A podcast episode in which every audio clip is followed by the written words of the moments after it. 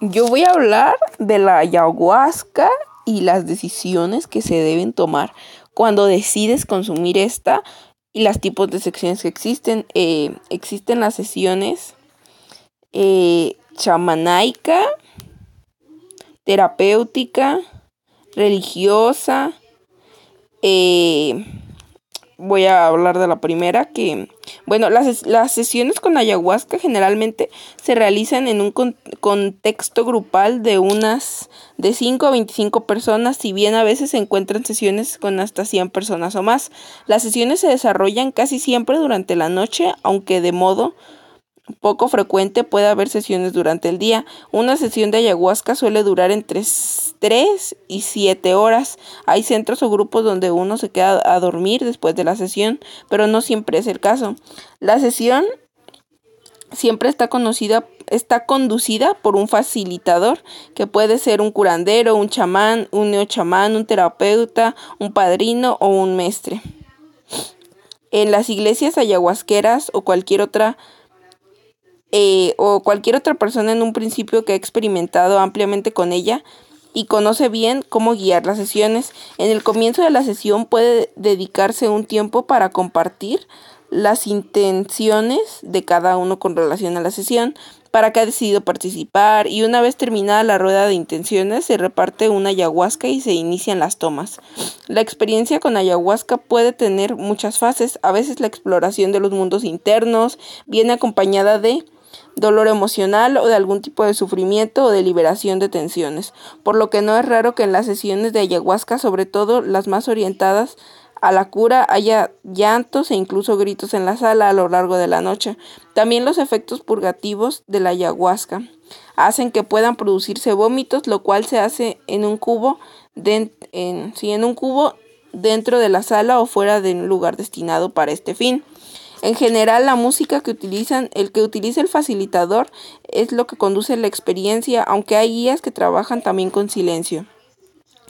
En general, como ya lo mencioné, son tres tipos de sesiones, tradicional, chamánica, terapéutica, religiosa, si bien los tres tipos de trabajos están muy interconectados, una sesión chamánica o religiosa puede tener efectos terapéuticos, así como una sesión terapéutica pueden ocurrir experiencias místicas o religiosas.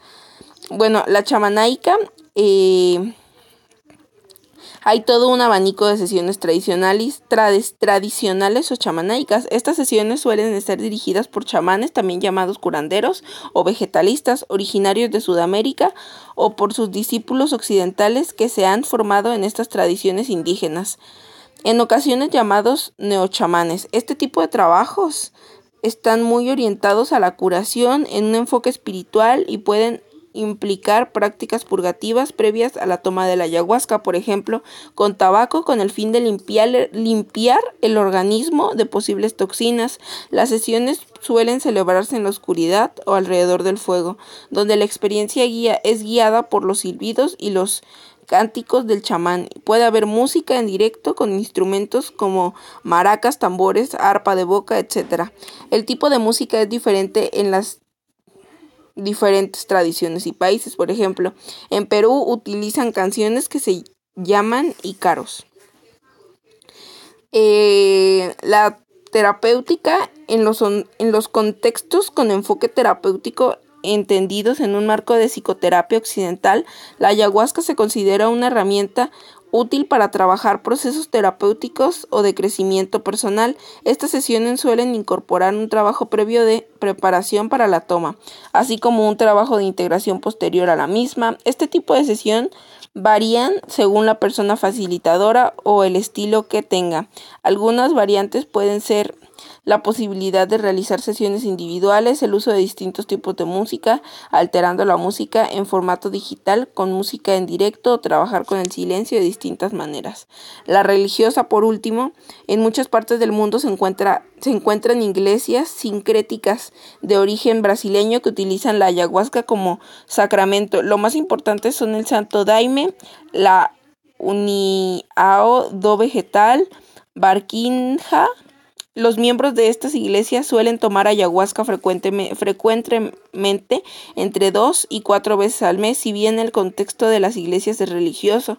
También hay trabajos de cura y de otro tipo de tal forma de los fines religiosos y curativos y cohesión comunitaria suelen estar entremezclados. Este tipo de sesiones están muy ritualizadas y tienen reglas y pautas muy precisas acerca de cómo participar y comportarse durante las sesiones.